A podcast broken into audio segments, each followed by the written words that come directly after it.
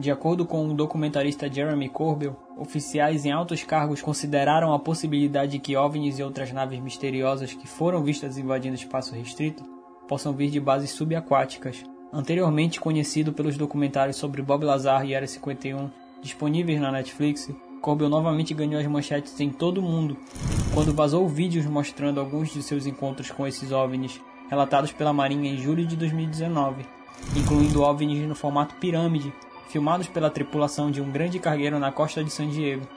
Ele também compartilhou imagens explosivas de outro objeto que apareceu sobre o cargueiro no mesmo mês antes de aparentemente afundar na água.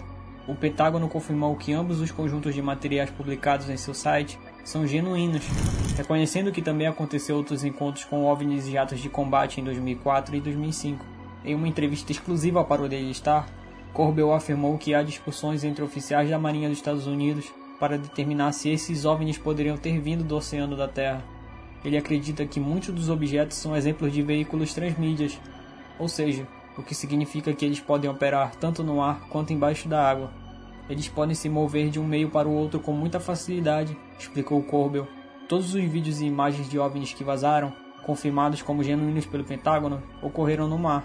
Os OVNIs podem vir de um lugar muito distante, mas muitas vezes nós observamos eles vindo de um lugar mais próximo, é possível que haja um lugar como uma estação uma congregação debaixo da água, de onde esses OVNIs poderiam estar transitando assim que chegaram aqui, e de onde quer que eles venham, afirmou Jeremy Corbell.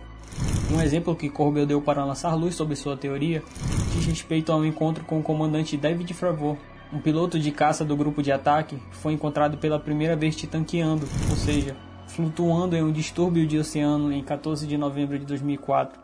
Os pilotos descreveram que um objeto subaquático que parecia ter a forma de uma cruz, logo embaixo da água, desceram e caíram mais de 8 mil pés ao nível do mar, em menos de um segundo, sem produzir qualquer barulho ou estrondo sônico.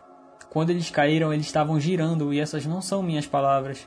De alguma forma, eles estavam se enganjando, talvez com o que estava acontecendo na água ou embaixo d'água, disse ele de acordo com sua pesquisa. Outra possibilidade de onde vêm esses objetos estão sendo debatidas, segundo Corbel disse que as autoridades discutem a possibilidade de que eles venham de outro planeta. É uma das opções que está definitivamente em cima da mesa, acrescentou Corbel.